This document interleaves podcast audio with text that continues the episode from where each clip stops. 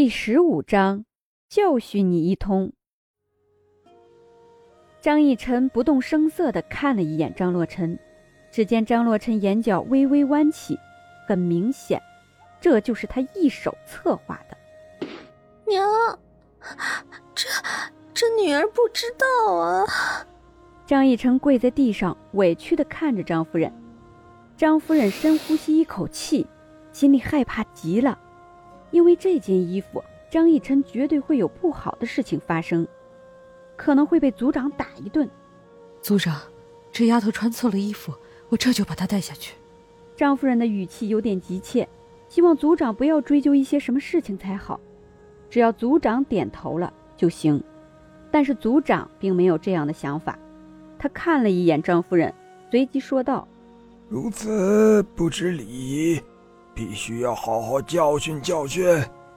看着张逸晨楚楚可怜的面容，不仅心软，但是一想到他在将军冢穿这样的衣服，就气不打一处来。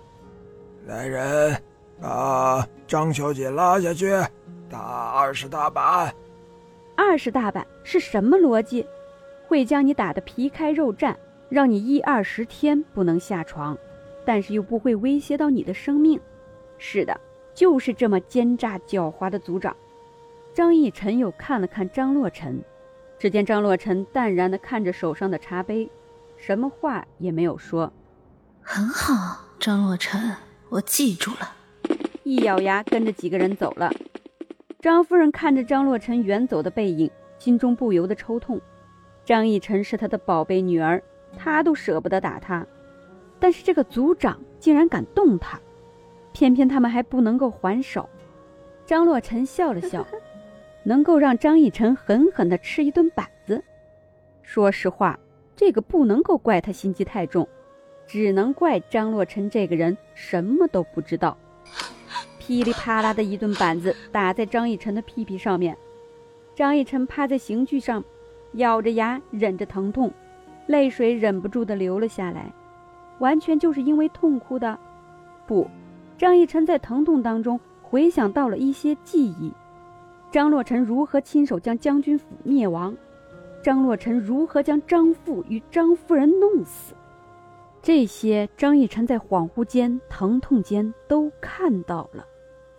耳边传来啪啪的板子声，也传来了张洛尘的奚落声：“你是嫡女又如何？哼！” 迟早都得败在我的脚下，卑微一世。这一句话绝对不是张逸晨的幻听，这一句话是张逸晨前世印象最深刻的话，他记得清清楚楚。前世的张逸晨趴在张洛尘的脚下，全身是血。瘦弱的张逸晨抬头看着张洛尘，张洛尘身上的锦衣华服很美，亮瞎了张逸晨的眼睛。张逸晨嘴角露出一个很浅的笑容：“妹妹，你怨我吗？”张逸晨看着张洛尘绝美的容颜，轻声问道。张洛尘眼神一变，一脚踩在张逸晨的脸上：“你算什么东西？你敢叫我妹妹？”脚踩在张逸晨的脸上，一阵疼痛，似乎要将张逸晨的头踩烂一般。张逸晨没有任何反击的力量。鲜血从他身上各个地方流了出来，在灰白的地上开出一朵鲜艳的牡丹花。皇皇后娘娘，草民知错了。张逸晨艰难地说出这一句话，再没有任何的力气，但是他依旧坚持着。贱民！张洛尘将脚抽了回来。他蹲在张逸晨的身边，将张逸晨的下巴抬了起来，正准备说什么，张逸晨却温和的一笑：“皇后娘娘，草民告诉你一个秘密，好不好？”张逸晨快死了，张洛尘没有任何的防备，将耳朵靠近张逸晨。张逸晨一笑，握紧了手中的银簪，刺进了张洛尘的脖子。张洛成要死，我们一起死。张逸晨放声大笑，笑得惊天动地，笑得令人心疼。板子噼里啪啦的打完了，张逸晨被人扶了下来上药。趴在床上，张逸晨一遍又一遍的想着刚刚脑袋里的那一段事情，心里有点慌。前世的张逸晨和张洛尘同归于尽，那么现在的张洛尘会不会也是穿越的人？不对，张逸晨否决了。如果说真的是穿越而来的人，那么张洛尘。绝对不会敌对张逸晨的，应该会先了解一下张逸晨才是啊。像这样都没有了解一下就直接怼过来的，不是脑袋有病，就是本来自己就和他结怨。换上了一身正常的衣服，张逸晨现在屁股开花是去不了的了。就这样，张逸晨一直趴在床上，趴到张父和张夫人回来才开始动弹。张夫人坐在张逸晨的床边，摸了摸张逸晨的头，心疼的看着张逸晨的屁股。逸晨，你你放心，我绝对不会让你白白受委屈的。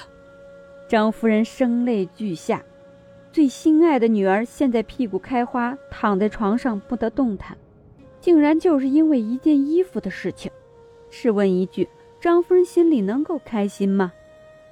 这件衣服穿在张逸晨的身上，张逸晨是穿越来的人，不知道很正常。但是张洛尘呢？这一切都是张洛尘主谋的，只是没有想到张洛尘竟然会这么蠢，这么傻戳，都不知道隐藏。张逸晨露出一个治愈的笑容：“娘亲，你放心吧，我不会让自己受委屈的。”露出可爱的虎牙。张逸晨的笑容是这样的毫无心机，张夫人看着张逸晨这个样子，不知道该说什么才好。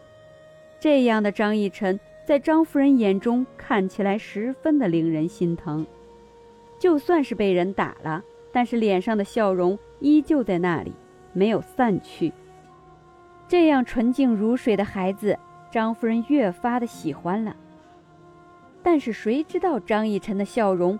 会不会是一场腥风血雨的开始呢？